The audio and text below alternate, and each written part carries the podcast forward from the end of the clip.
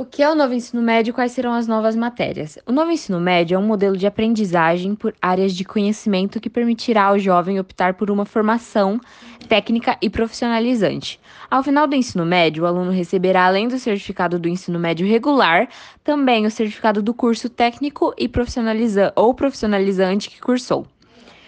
Nas quatro áreas do conhecimento, o aluno terá acesso a matemática e suas tecnologias, linguagens, etc., ciências na, na natureza e so, suas tecnologias, ciências humanas e sociais aplicadas.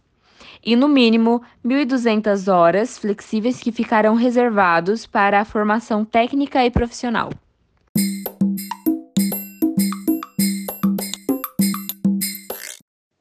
Bom, no novo ensino médio, o que iria mudar? Iria mudar a carga horária.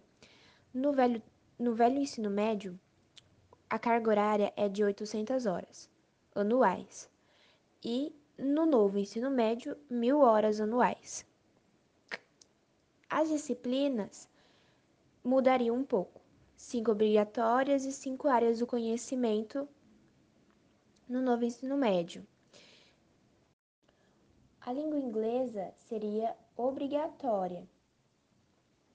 O período seria mudaria de manhã, tarde ou noite, mudaria para o período integral e teriam matérias eletivas. Essas seriam as principais mudanças no novo ensino médio.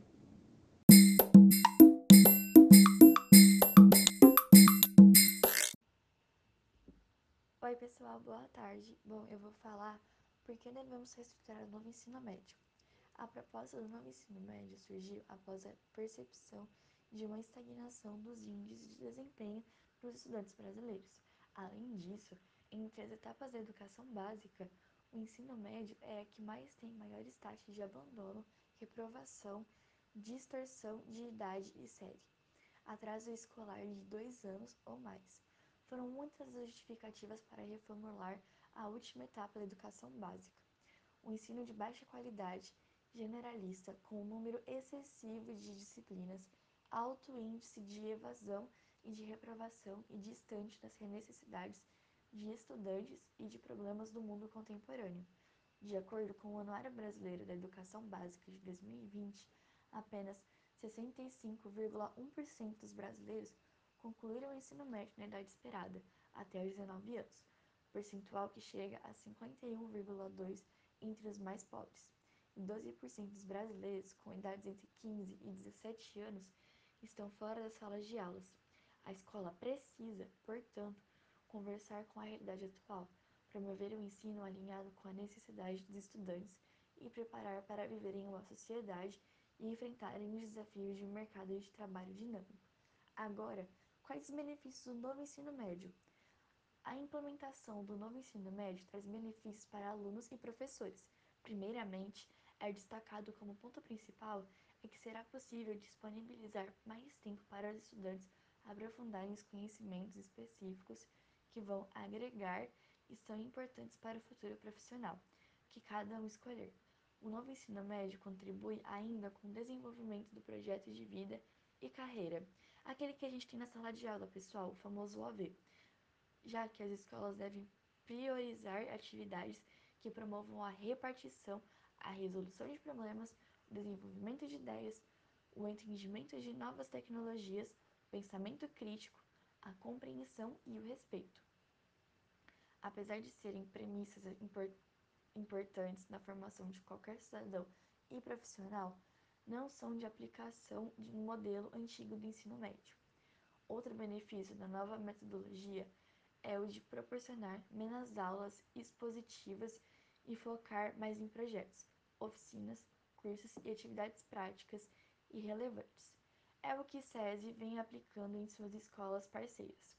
Um relatório de percepção de estudantes em escola piloto do SESI, que já teve o novo ensino médio, expedido em parceria com o Senai, mostra a ampla satisfação com o novo modelo. A pesquisa feita e publicada pela CNI aponta que 9 em cada 10 alunos participantes do projeto piloto estão relacionados com a experiência.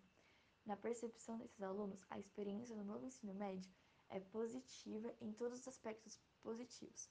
Para os professores, a mudança mais depressa que o novo modelo traz é a abertura de leque de possibilidades em relação à contratação.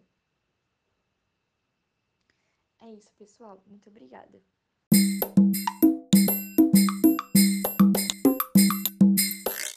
Bom dia, gente.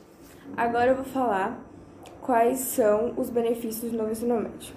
Entre eles estão: os alunos serão protagonistas, que é, eles sabem o que eles querem e as escolhas vão ser trabalhadas durante todo o ensino médio. Que desde que eles entrarem no primeiro ano, eles já vão conhecendo um pouco as áreas e já irão saber mais ou menos o que eles vão querer para a vida toda deles.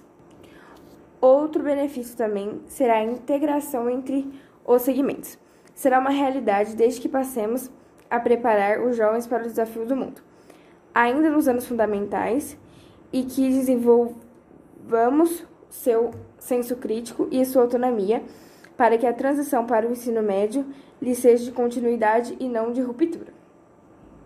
As aprendizagens integradas também serão outro benefício. A apresentação de temática sob um viés cada vez mais prático no cotidiano dos alunos e a atribuição do seu sentido ao que, se, ao que está sendo aprendido configura-se como um ganho nos alunos brasileiros, que terão uma formação mais relacionada ao mundo contemporâneo e voltada à resolução de problemas.